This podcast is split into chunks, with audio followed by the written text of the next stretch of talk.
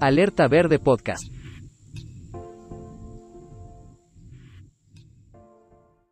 Bienvenidos a un nuevo episodio del podcast Alerta Verde. Hoy escucharemos a Dionisio Guerra, quien nos comentará los detalles de una noticia relacionada al nacimiento de un millón de tortugas en suelo panameño. Acompáñanos. Así es, hoy estaremos comentando una noticia muy importante para el sector y es que en la última década se registró el nacimiento de un millón de tortugas marinas en el país. Esta noticia, que aparece reseñada en telemetro.com con la autoría de la agencia de noticias EFE, destaca que un programa de marcaje ha permitido a las autoridades de Panamá calcular en más de un millón las tortugas marinas nacidas en el país, según informó el Ministerio de Ambiente.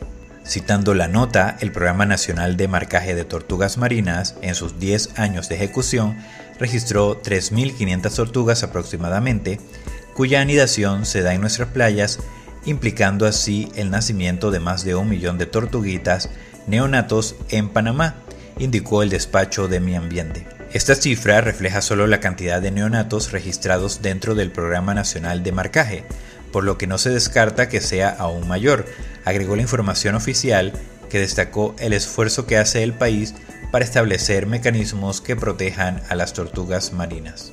Los resultados del programa han sido alentadores ya que se ha logrado marcar a tortugas que están en peligro de extinción, entre ellas la tortuga lora o golfina, la tortuga baula o canal, la tortuga carey y la tortuga verde o blanca, dijo Mi Ambiente.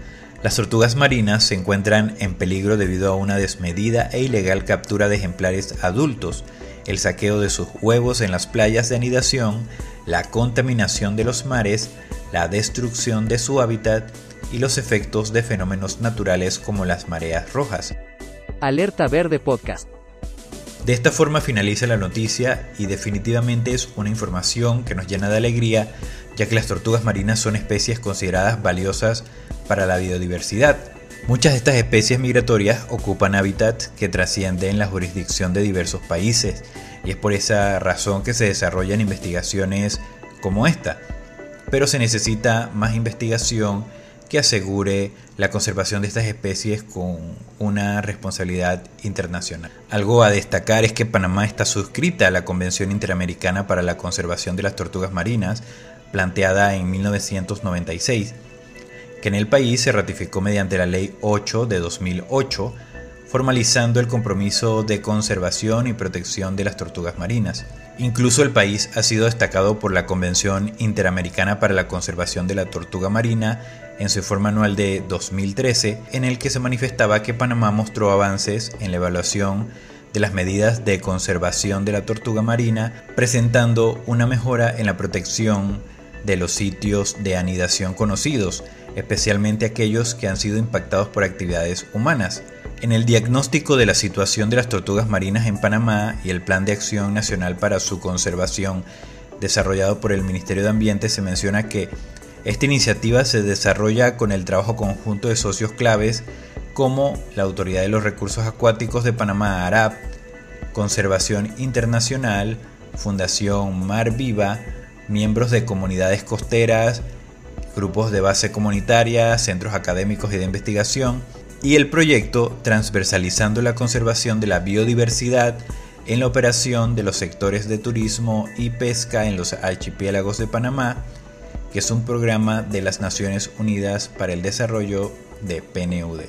Es importante mencionar que todas las especies de tortugas marinas tienen comportamientos migratorios durante las diferentes etapas de su desarrollo, cumpliendo un papel sumamente importante en el medio ambiente. Me gustaría mencionar algunos detalles resaltados en el último diagnóstico de situación de las tortugas marinas en Panamá y Plan de Acción Nacional para su Conservación, que va de 2017 a 2021, donde encontramos algunos datos curiosos y muy interesantes sobre estos animales. Una de las cosas que más me llamó la atención es que su alimentación influye directamente en otras especies. Por ejemplo, la tortuga verde mantiene una dieta herbívora, alimentándose principalmente de Thalassia textudinum, una especie de pasto marino. Las tortugas muerden pocos centímetros por encima de la base de la planta, lo cual resulta un estímulo para su crecimiento, provocando un efecto de jardinero. La tortuga carey mantiene un control sobre las poblaciones de esponjas en los arrecifes de coral y la tortuga baula controla la población de medusas. Pero una situación no tan bonita es que por su tipo de alimentación, esta especie es más susceptible a ingerir trozos de basura, como bolsas plásticas, que confunden con medusas flotando en el agua. Un dato muy interesante y un poco tierno es que cuando inician su viaje hacia el mar abierto, los neonatos de tortugas marinas habitan en parches de algas flotantes del género Sargassum y comparten estos hábitats con un sinnúmero de organismos como peces, algas y hasta insectos de los cuales también se alimentan.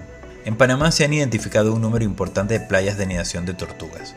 60 de estas playas están fuera de las áreas protegidas, mientras que solo 32 playas en donde se produce la nidación se realiza en áreas con protección de las autoridades. La playa La Marinera en el distrito de Tonosí en Los Santos es uno de los sitios de nidación de tortugas marinas más importantes en Panamá. En ese sitio nos visita la tortuga lora. Y como también se trata de crear conciencia, es importante que mencionemos las principales amenazas de las tortugas marinas en Panamá. La primera de ellas es el saqueo de nidadas para el consumo de huevos. Lamentablemente en algunos puntos de nuestro país se consumen huevos de tortuga hervidos y se comercializan de forma clandestina. Las autoridades han detectado, por ejemplo, que en algunas zonas del Caribe panameño existe un plato que llaman lenta, con el que se pretende esconder el nombre de la tortuga, lo cual definitivamente atenta contra la especie y su reproducción. También se produce la captura incidental a través de redes de pesca o pesca a través de anzuelos. Sobre esto, un estudio realizado en Panamá entre los años 2005 y 2010, que analizó la pesquería con palangre, donde se reportaron capturas incidentales de tortuga, pudo conocer que al menos el 98.5% de las tortugas capturadas fueron recuperadas con vida, lo cual es una muestra de que se puede reducir el efecto negativo de esta pesca. Definitivamente que nos alegra mucho que Panamá sea un sitio escogido por esta especie para continuar su proceso reproductivo. Sin embargo, las tortugas siguen siendo amenazadas por los factores que mencionamos anteriormente, lo que merita una vigilancia más cercana no solo ya de las autoridades, sino también de nosotros como ciudadanos y habitantes de este mundo, y principalmente como panameños a quienes debe honrarnos la presencia de las tortugas marinas en nuestro territorio. De esta forma finalizamos este episodio. Ha sido muy interesante conocer mucho más sobre las distintas especies de tortugas marinas que habitan en nuestro país. Esperamos que esta emisión haya servido para crear conciencia, no solo para las tortugas que lo necesitan, sino también sobre el cuidado del medio ambiente en general, el mar y otras especies que se ven amenazadas todos los días por comportamientos erróneos sobre el cuidado del medio ambiente. Eso es todo por hoy y nos vemos en nuestro próximo episodio. Alerta Verde Podcast.